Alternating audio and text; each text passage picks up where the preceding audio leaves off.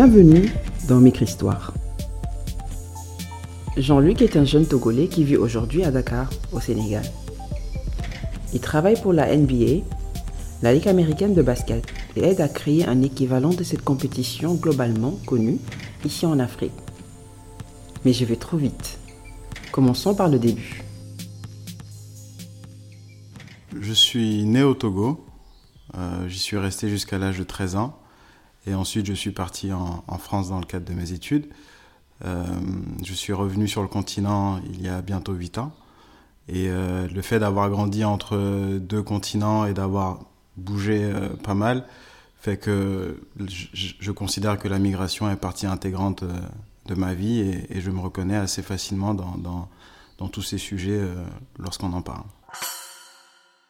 Je ne veux pas faire un parallèle avec euh, des personnes qui en, souffrent ou qui finissent par périr dans la Méditerranée, mais euh, le fait d'être parti jeune sans les parents, de rentrer plus tard et de pas trouver sa place, je pense qu'on peut se, se, se, rejoindre avec des gens qui sont touchés par la migration et je pense que c'est pas uniquement ceux qui périssent qui peuvent parler de migration, c'est dès le moment où on est déplacé, euh, surtout quand on est enfant et qu'on ne le choisit pas, je pense que d'une manière j'ai migré, oui.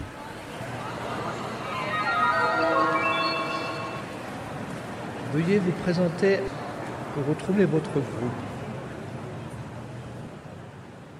Quand je suis rentré, j'avais l'impression que c'était euh, un, un, un, pas en arrière, que c'était un, un, échec. Je, je, quittais Paris pour Lomé et, euh, et, je voyais le sable, je voyais des choses sales et je me disais mais comment je vais pouvoir euh, faire décoller ma carrière euh, en étant dans une ville comme ça, là où tous mes copains partaient travailler à New York, partaient travailler en, Asie, en Australie, moi je retournais au pays. Donc quand je vois par quoi je suis passé pendant 4, 5, 6 ans et que je vois les jeunes aujourd'hui, je, me dis en fait ça va être extrêmement difficile pour eux de changer de perception, mais c'est à nous de mener ce combat-là. Donc, euh, et c'est un peu ça le noyau de Milédou aujourd'hui, c'est un, réseau de 37 éducateurs dans 11 localités. Beaucoup de gens pensent qu'on fait du basketball, alors qu'en fait non, c'est juste des guides qu'on qu qu essaie de développer, des gens qui peuvent accompagner donc les jeunes. Ça prend énormément de temps. Parfois, le résultat, on ne le voit pas tout de suite. Parfois, le résultat, bah, vous le verrez plus tard. Maintenant, on y va un peu trop vite. Milédou signifie en langue locale togolais On est ensemble. C'est le projet que Jean-Luc a créé à son retour au Togo. Ça a débuté petit à petit, par des jeux de basket dans les communautés, mais très vite, il a compris que le sport peut être plus qu'une activité physique le sport peut être une composante clé, peut être un outil complémentaire à, à ce qui se fait aujourd'hui. C'est primordial d'avoir une certaine éducation et d'avoir ses bases en mathématiques, en français ou autre. Donc je ne permettrai pas de dire que, le sport peut remplacer ça, mais en tout cas, je pense que sur tous les camps de réfugiés ou toutes les populations bas déplacées ou des personnes qui arrivent dans des localités euh, qui ont du mal à trouver leur place, le sport peut tout de suite jouer un rôle clé. Et j'ai eu la chance il y a quelques années de, de, mettre en place un projet à Yopougon et où on nous disait que les populations qui ont été bah, déplacées euh, suite à la crise bah, post-électorale, qu'il y avait beaucoup de, personnes à Yopougon qui avaient du mal à s'intégrer. Et le sport devenait, surtout, le basketball, devenait un, outil incroyable pour mélanger des filles et des garçons de, différentes catégories sociales. Et c'est vrai que oui, je, je pense que le sport peut jouer un rôle clé, mais pas que pas que le sport, il faut ajouter d'autres composantes en plus.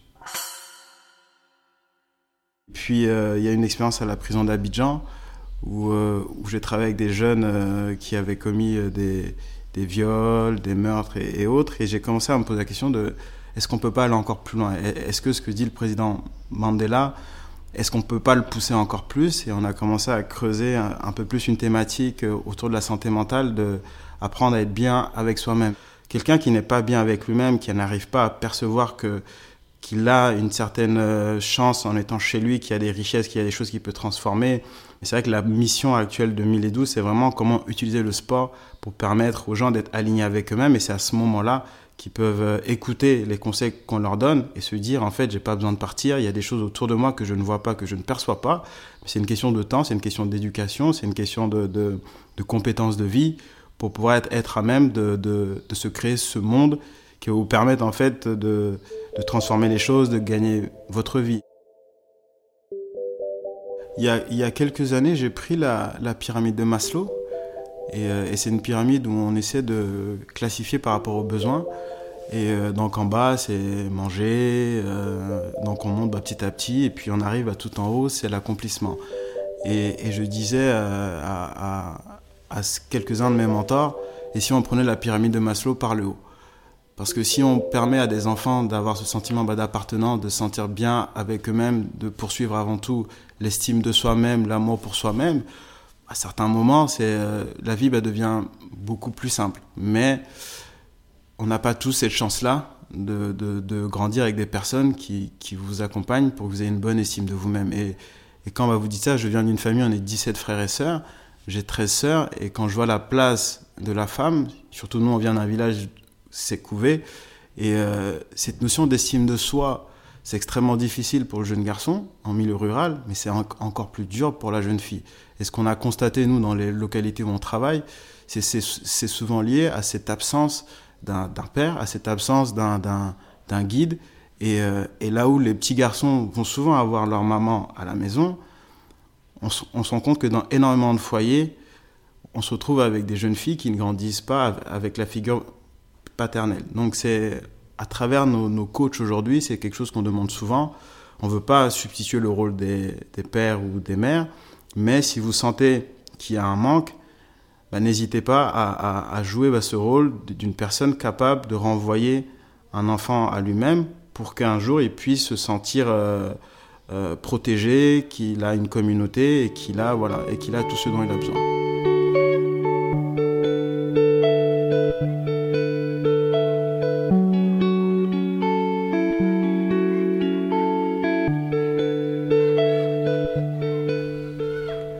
Le vrai sens d'être ensemble, c'est que chacun a un rôle à jouer.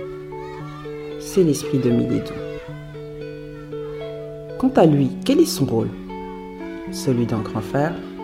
D'un coach? D'un leader peut-être?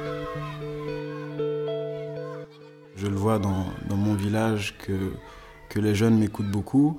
Euh, J'ai perdu mon papa l'année dernière et une des choses qu'il m'a partagé avant de partir, c'est que je l'ai beaucoup inspiré et je trouve qu'on ne prend pas assez le temps euh, d'avouer bah, ces choses-là que, les gens nous, inspirent. Et, euh, et c'est vrai que moi, j'ai grandi en étant bègue. Et donc, c'est pas par les mots que je m'exprimais. Et aujourd'hui, de ce que j'apprends d'un leader, c'est que le meilleur moyen de transmettre, c'est par les actes. Et je me sens très bien dans, ce rôle-là de, mettre des choses en place et que je parle par mes actes. Donc euh, oui, j'accepte cette position que j'ai. Et même au boulot, je me fais tirer les oreilles souvent par mon patron qui me dit il faut que tu parles plus parce que c'est pas dans ma nature. Et, des bons leaders que je vois aujourd'hui, c'est souvent des gens qui, posent les actes et pas seulement qui, disent les choses qu'il faut faire. On a eu des jeunes, je pense surtout à un qui s'appelle Richard. Il est passé par le programme, il a passé 4 ans avec nous, il a eu beaucoup de mal à avoir son baccalauréat. Une fois qu'il a eu son bac, on lui a proposé de devenir éducateur à son tour pour qu'il puisse transmettre et c'est ça qui fait la force de notre programme. Aujourd'hui sur les 37 coachs, il y a facilement la moitié, c'est des jeunes passés par, euh, parmi les doux. Et, euh, et, Richard nous a dit au moment d'intégrer qu'il avait d'autres plans et qu'il aimerait partir à Dubaï. Et euh, je suis parti en France. Et je suis très content d'avoir fait quelques années en France et d'avoir appris des choses. Et je ne dirai jamais à personne ne part pas. Et surtout, comme vous avez parlé de leaders, les leaders ne disent pas aux gens ce qu'ils doivent faire. Les leaders aident les gens à, prendre conscience d'eux-mêmes, de ce qu'ils devraient faire, et même s'ils doivent faire des erreurs, c'est leur choix. Et, ce que j'ai dit à Richard, c'est qu'avant que tu partes, on a un programme en Côte d'Ivoire, accompagne-nous, viens faire un saut. Et, euh, en fait, on est parti quoi un mois après à Yopougon. Et, et c'est Yopougon, c'est pas forcément Abidjan ou Cocody, c'est vraiment, enfin, c'est Yopougon. Richard arrive à Opugon dans un centre commercial et là il est émerveillé deux semaines après il dit non non moi je veux plus partir à Dubaï. Je dis mais pourquoi? Il me dit non mais il y a tout ici. Donc c'est un peu le, le, je pense que ce qu'un jeune comme Richard voulait c'était de sortir, de voir autre chose Et, euh, et il partait à l'aventure à Dubaï. Aujourd'hui, il travaille avec nous. Il a un salaire correct. Il continue ses études. Un jour, il ira à Dubaï, mais il ira à Dubaï avec des idées claires sur Dubaï, avec de l'argent de côté. Si l'expérience se passe pas bien à Dubaï, il fera le choix de dire je veux rentrer chez moi parce que ça ne se passe pas bien. S'il était parti à Dubaï du premier coup, peut-être qu'il aurait eu honte de revenir, même si ça se passe pas bien là-bas. Moi, j'ai jamais perçu la notion de migration comme quelque chose de mauvais. C'est juste que on donne pas les outils aux gens pour qu'ils circulent euh, correctement. Et il y a quelque chose qui m'a surpris quand je quand je rejoignais donc la NBA pour travailler au Sénégal. Euh, tout le monde avait cette image que j'allais prendre l'avion. Et pour les gens dans mon village, prendre l'avion, c'est aller en Europe. Et donc maintenant, le, l'avion pour eux, c'est pas forcément d'aller en Europe, c'est d'aller au Sénégal. Donc en fait, le, leur rêve aujourd'hui, c'est plus d'aller en France ou ailleurs, c'est de venir au Sénégal. Et donc c'est le sujet bah, du moment, c'est qui va aller au Sénégal en premier. Donc c'est de, c'est de switcher cette idée de, en fait, tu prendre l'avion pour rêver sur ton propre continent.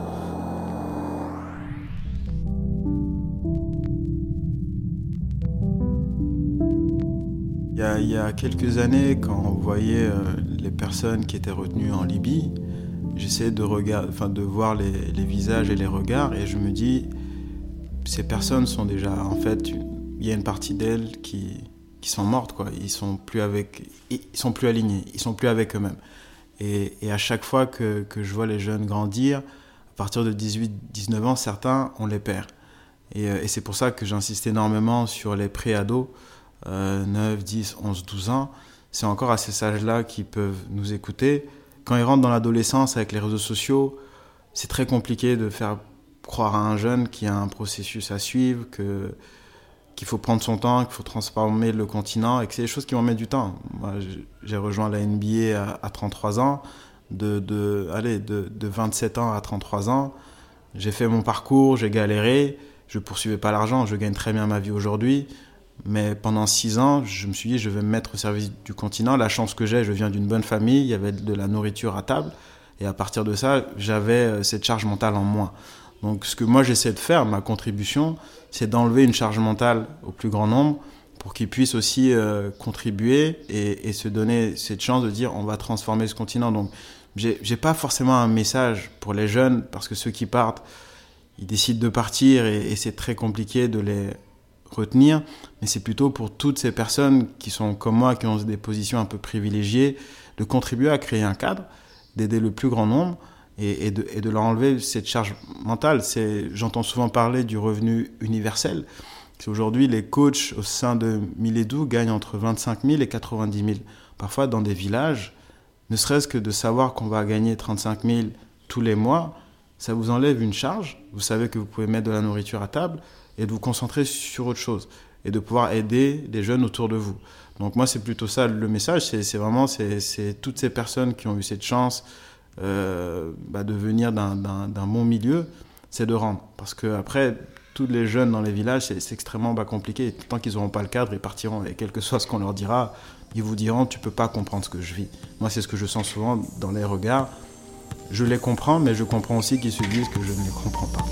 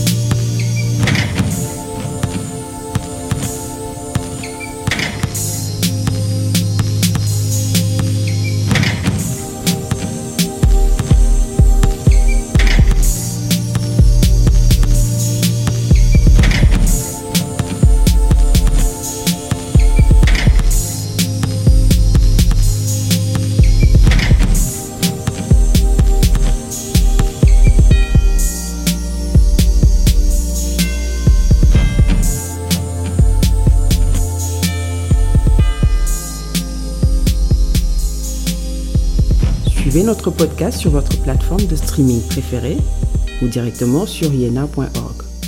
www Y-E-N-N-A.org. Ce podcast est réalisé par l'OIM et financé par le gouvernement du Royaume-Uni.